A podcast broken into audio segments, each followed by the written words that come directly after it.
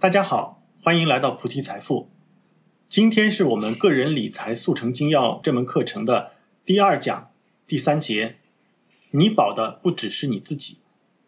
上一节课我简单介绍了一下我们每个人都需要了解的保险类型和基本功能。在这一课，我想再说说我们理财江湖中保险的重要性。第一小节，闯江湖最惨的情况是什么？人在江湖，每个人都想成功，即便不能成为武林盟主，至少也希望能笑傲江湖。然而事实是，大多数人都只像个 NPC。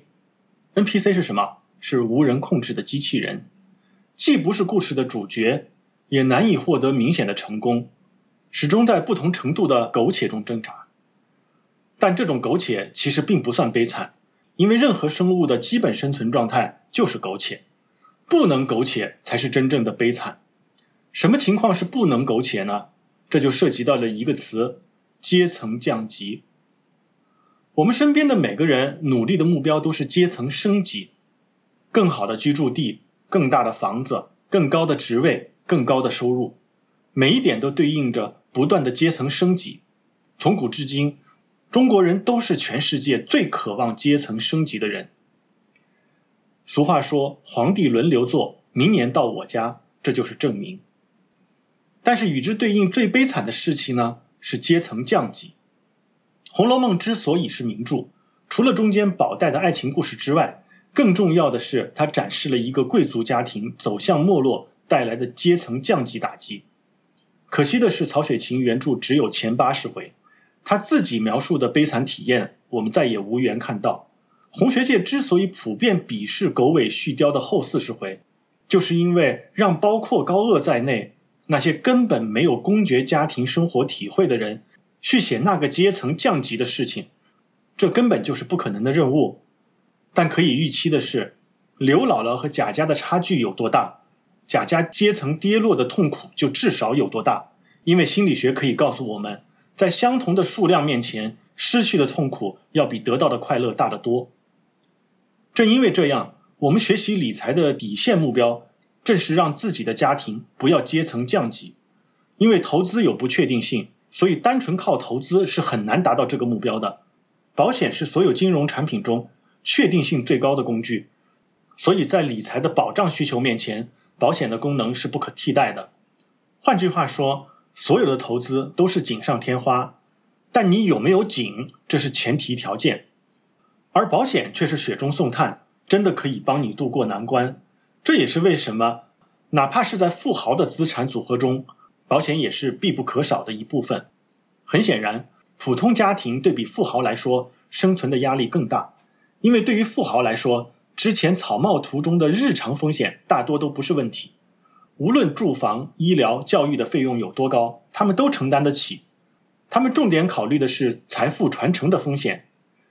电影《西红柿首富》中对此有非常生动的阐述，而普通家庭却可能因为一次意外、一场大病，甚至只是一次失业而导致全家阶层降级。时不时在朋友圈出现的各种众筹就是证明。所以，用保险来实现防微杜渐，是每个家庭，尤其是只有单一收入来源的家庭必不可少的保障。第二小节，如何让全家远离悲惨境地？对于不同收入情况的家庭来说，保障的概念和标准是不同的。保障可用的工具很多，并不止于保险。你还可以考虑的是，够三到六个月生活的现金和货币基金，一定比例的实物黄金，以及在之前提到的金项链和名贵手表等等。但与上面这些对比，保险是功能最全、最标准化也最可靠的选择。之前已经简要介绍了常用的保险类别。现在针对不同的年龄阶段，我提供了一个保险需求列表，方便大家参考使用。大家可以在公众号里看到这张表。对于看不到这张表的听众，我也做一个简单的说明：意外险一直都要买。正如有句话说，你永远不知道明天和意外哪个会先来。意外险都很便宜，但你需要根据不同阶段的生活方式，考虑购买不同的覆盖内容。重点是关注覆盖区域和覆盖类型。典型的情况是，如果在海外留学或旅游，那一定要配置覆盖海外区域的意外险。如果经常出差，那么意外险就要覆盖各种交通工具；如果只是居家养老，那么只需要最基本的保障就够了。医疗补充险所有年龄阶段都需要考虑，低年龄重点覆盖门诊，而成年后则重点覆盖住院。因为除了少数高端医疗险保证终身续保之外，大多数医疗保险都是定期消费型，需要每年续保审核，所以一定要特别关注续保条件，而且在身体没有任何异常的时候就要开始购买。对于超过医疗补充年龄上限或者身体条件不满足一般标准的人士，也不要放弃购买此类保险，而是退而求其次，考虑购买防癌补充险。癌症是所有疾病中花费最大的类型，能用防癌险抵挡一次癌症冲击也是非常有价值的。重大疾病险也是所有年龄段都需要考虑的保险，要综合考虑保额和保障时段这两个方面。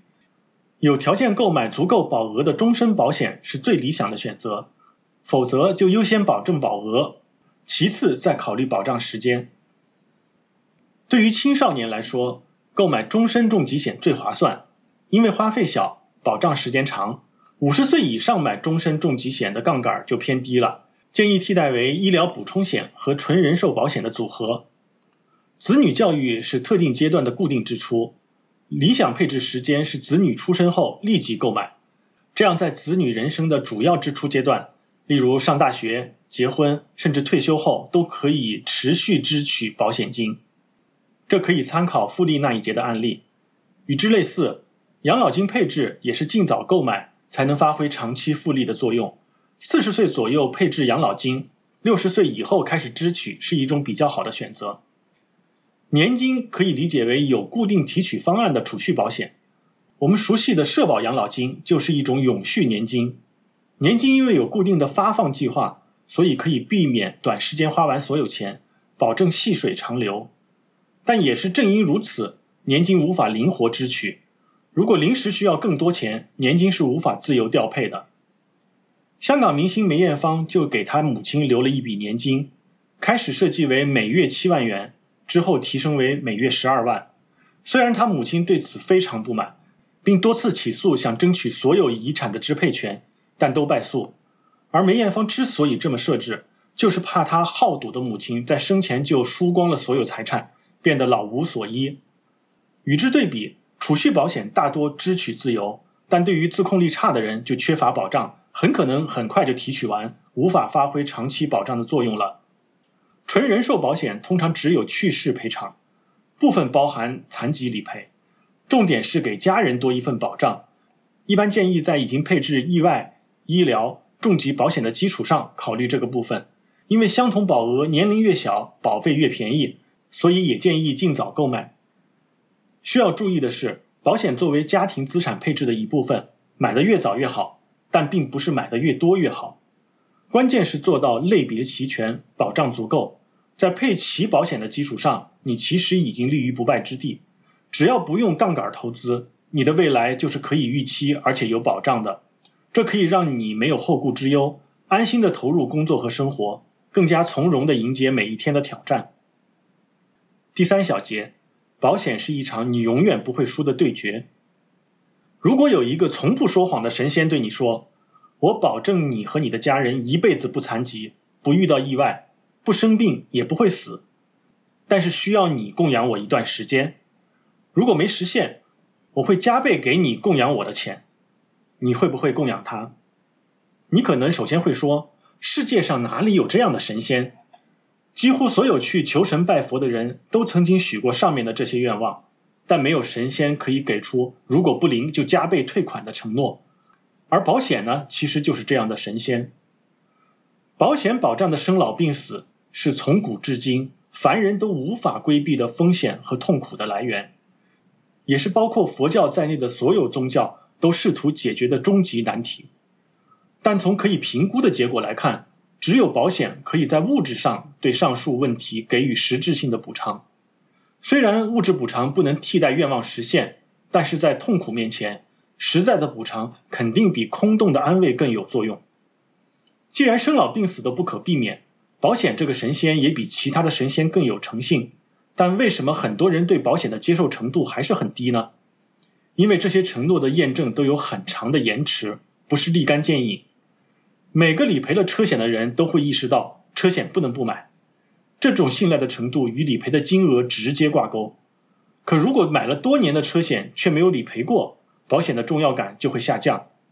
与之类似，人身相关的保险理赔率虽然是百分之一百，但时间却拉得更长。交了很多年的保费，但没有理赔，难免会感觉好像钱白花了。其实无论是穿盔甲或者是雇保镖，当然要给钱，这跟你是否真的遇到危险无关。与此同时，即便你穿了盔甲，雇了保镖，最好也别遇到危险，不是吗？还有一些人虽然知道保险很重要，但总觉得不紧急，买保险总是放在买手机、买汽车、投资房产等等等等等等之后。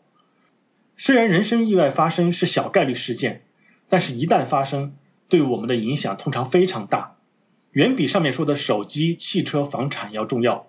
加之大多数人身保险的保费都与年龄相关。谁都没法做到预测风险，并在风险来临之前再买保险，所以对保险尽早规划、尽早购买才是最划算的选择。小结一下今天的内容：阶层降级是当代所有人都需要重点考虑的风险，而在家庭财产配置当中，只有保险能真正提供确定性的保障。不同年龄有不同的保险配置需求，钱少不是不买保险的理由，正相反。越是钱少，越需要优先购买保险，因为你的风险承受能力很低。之所以很多人对买保险缺乏主动性，一是没有意识到保险的重要性，二是没有意识到保险的紧迫性。其实保险保障的生老病死都是人生难以避免会发生的问题，只是因为延迟发生，所以才显得好像不重要、不紧急。大家尽早规划、尽早购买才是最好的选择。下面我对第二章石头做个简单的总结。这一章我用最简洁的语言向大家介绍了家庭理财必不可少的保障——保险。保险是家庭财产的盔甲，是防止阶层降级的基石。无论家庭财富总量有多少，保险都是必不可少的一部分。而且它的作用是其他理财产品无法替代的。其他理财都是锦上添花，只有保险是雪中送炭。人身保险因为有很强的延迟性，所以往往被归入重要不紧急的范畴。但是因为它保障的都是重大事项，而且拥有其他理财产品都不具有的高确定性，能实实在在的降低家庭的整体风险，所以需要比投资更优先考虑和配置。今天给大家的思考提示：你之前认为买保险和做投资哪个更重要，哪个更优先？听了这节课，你有什么想法？欢迎在评论区留言，欢迎大家在喜马拉雅和微信公众号上关注菩提财富，并把这门课分享给你对理财有兴趣的朋友，让我们一起闯荡理财江湖。下面我们要进入新的一章，不，让我们冲破重重迷雾，看清楚个人投资的正路在哪里。